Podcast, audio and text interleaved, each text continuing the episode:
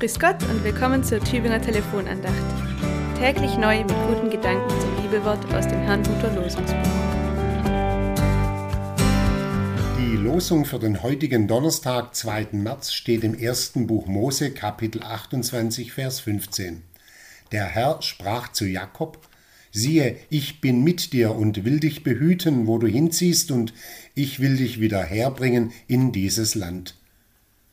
Jakob ist keiner, der etwas Großartiges geleistet hätte. Er hat sich auch nicht vorbildlich verhalten, im Gegenteil. Schon bei seiner Geburt hat er sich nicht damit abfinden können, dass er von den Zwillingen der Zweite ist. Er hat, so die Erzählung, den Bruder an der Ferse gehalten und sich an ihm vorbeischieben wollen, um selber der Erste zu sein.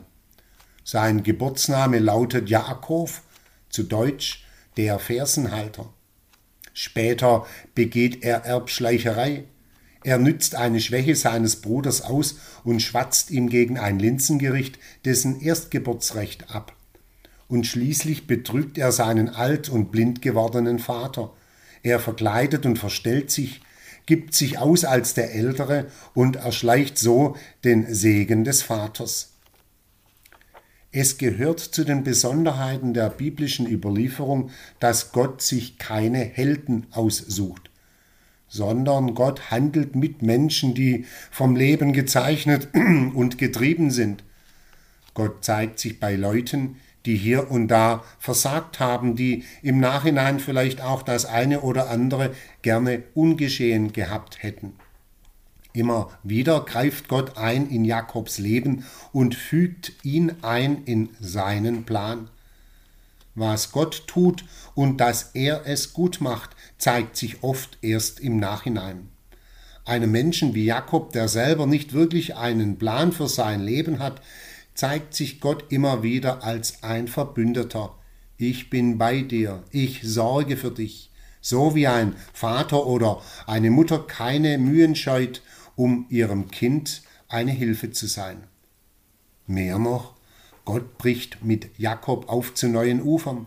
Er verspricht dem umherziehenden Nomaden ein Land, wo er bleiben, eine Heimat, wo er wohnen kann. Ich will dich behüten auf deinen Wegen und dich wieder herbringen in dieses Land. Christenmenschen dürfen wissen, auch für mich hat Gott einen Plan zum Guten. Alles, was von mir aus dem entgegensteht, kann ihn nicht davon abhalten. Gott hat seine Weisen, auch mich zu führen.